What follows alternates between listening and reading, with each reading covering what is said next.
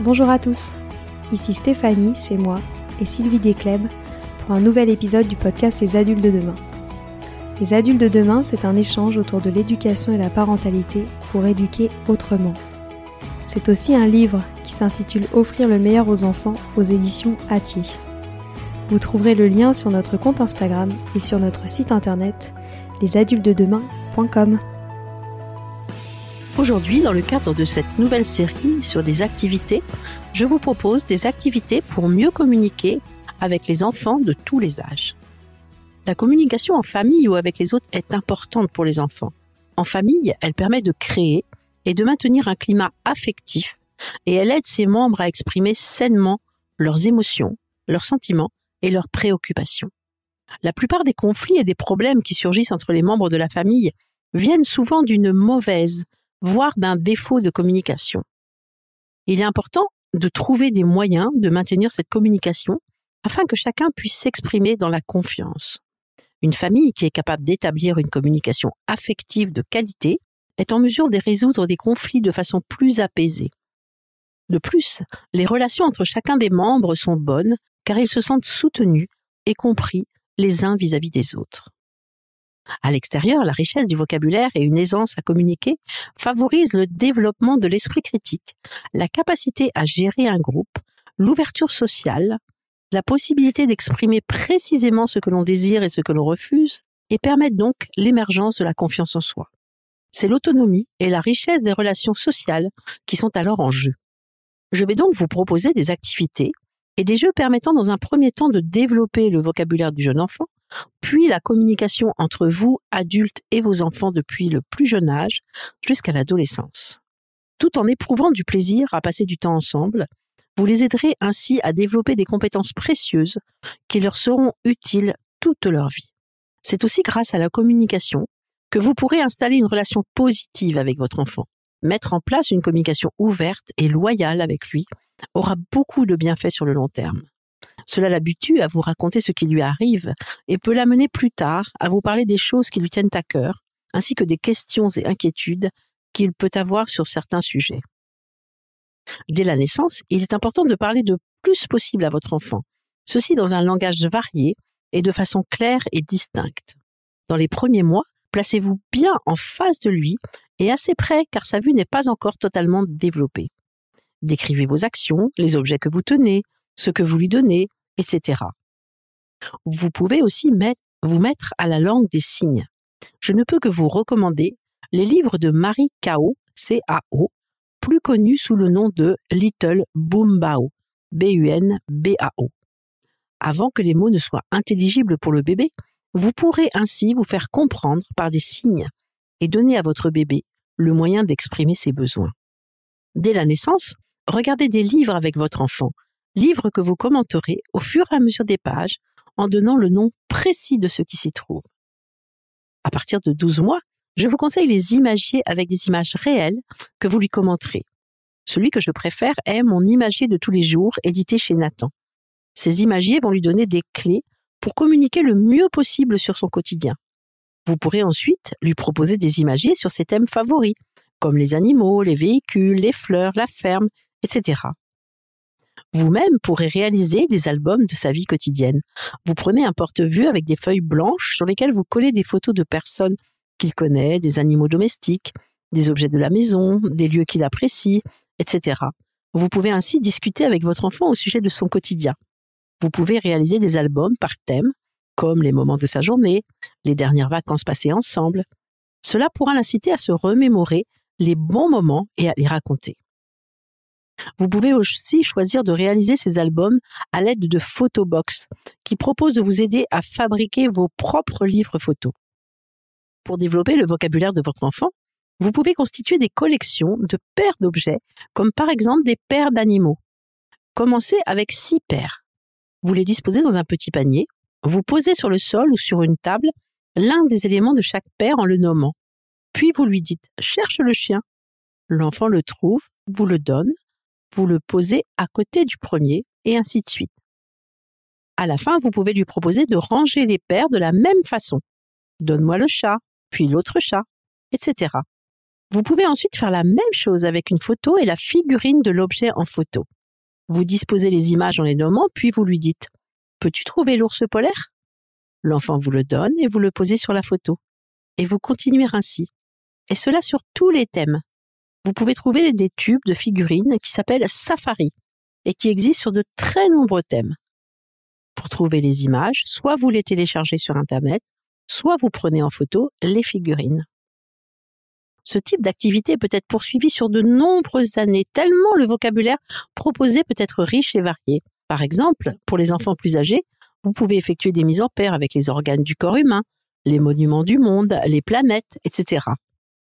Les activités suivantes peuvent être proposées à l'enfant à partir de deux ans environ. Il faut savoir que le développement du langage est très différent d'un enfant à l'autre. Certains d'entre eux se concentrent sur la motricité et mettent plus longtemps à s'exprimer.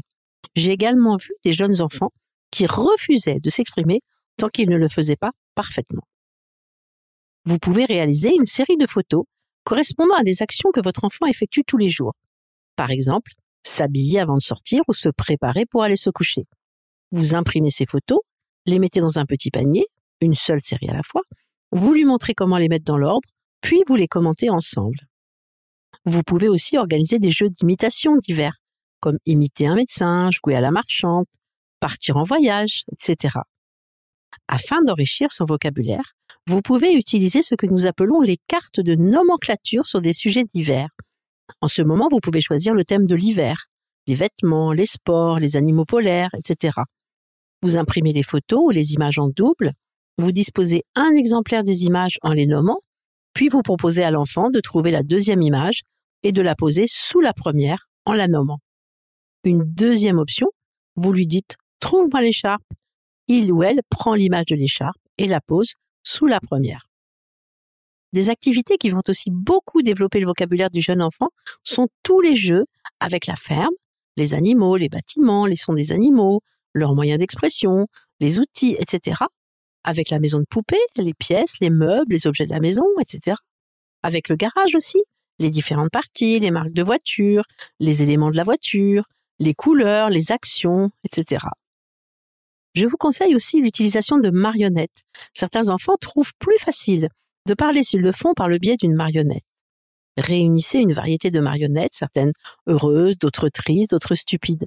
Demandez à votre enfant d'utiliser la marionnette appropriée pour vous raconter sa journée. On peut aussi utiliser un petit théâtre de guignol et raconter avec des marionnettes des histoires interactives durant lesquelles on fait intervenir l'enfant. Une fois que votre enfant disposera d'un vocabulaire varié, vous aurez aussi envie peut-être qu'il vous raconte sa journée, qu'il vous parle de ses émotions, etc. Pour cela, vous privilégierez un environnement calme, sans la distraction de votre ordinateur ou de votre téléphone portable. Choisissez un moment où vous serez disponible et un lieu où vous pourrez parler sans être dérangé.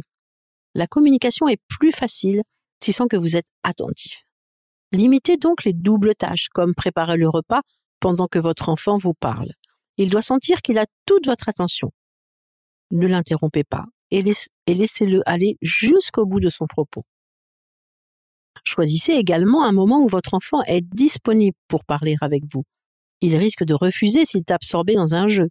L'heure du repas et la routine du soir sont souvent de bons moments pour être attentif et pour discuter. Avec mes enfants, je me souviens d'un moment opportun lorsque je faisais des trajets en voiture seule à seule pour les accompagner à une activité sportive ou artistique après l'école.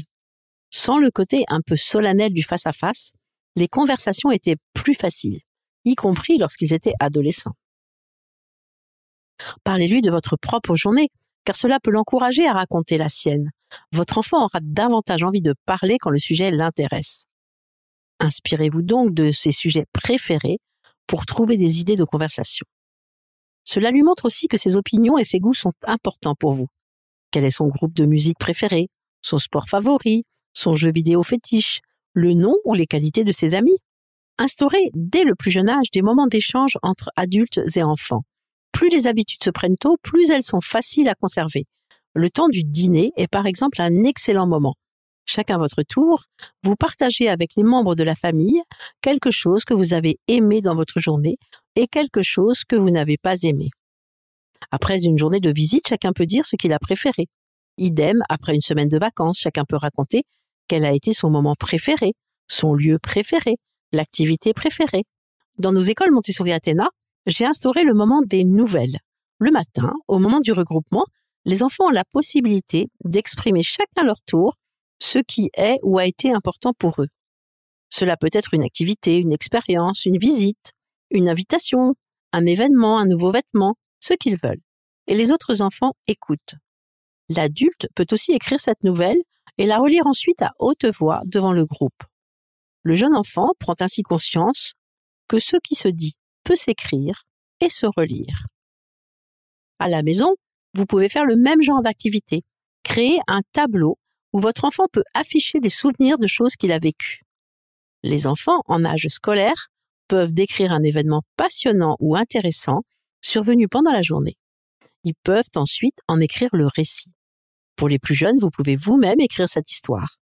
Affichez-les ensuite sur le tableau afin qu'ils puissent revenir lire ce qui leur est arrivé. Vous pouvez aussi leur faire raconter des histoires, découper des photos dans un magazine et placez-les dans une boîte. Tour à tour, vous piochez une photo et vous décrivez ce qui se passe sur l'image. Les enfants plus âgés peuvent essayer de créer des histoires plus élaborées. Pour les jeunes enfants, vous pouvez commencer par observer les visages sur les photos et imaginer ce que leur expression peut signifier. Avec des images de magazine, racontez une histoire courte que vous laissez en suspens afin que votre enfant puisse en créer la suite et la fin. Vous pouvez également utiliser les livres de votre enfant. Stoppez l'histoire quelques pages avant la fin en lui demandant comment il imagine cette fin. Vous pouvez aussi constituer une boîte à images.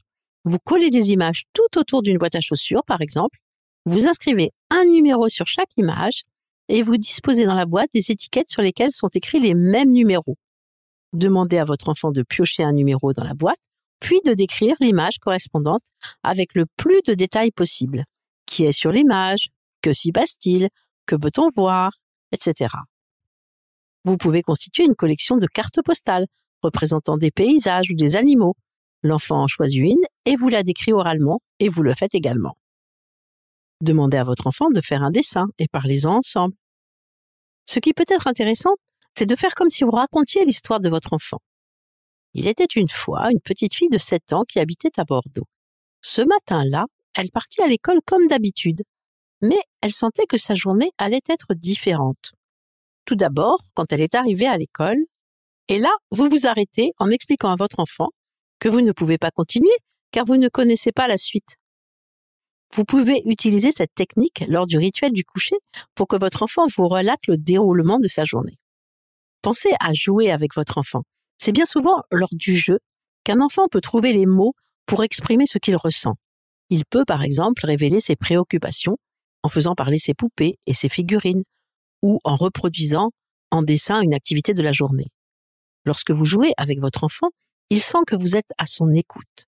Cela peut l'arranger à parler et à vous raconter des choses. Lors de la lecture d'un livre, posez des questions à votre enfant. Encouragez-le à faire des commentaires sur les images ou sur l'histoire. Demandez-lui par exemple comment il pense que cette histoire va se terminer et échangez avec lui sur sa version des choses. Cela va lui donner l'habitude de discuter avec vous. Pour les plus grands, vous pouvez proposer l'examen de reproduction d'œuvres d'art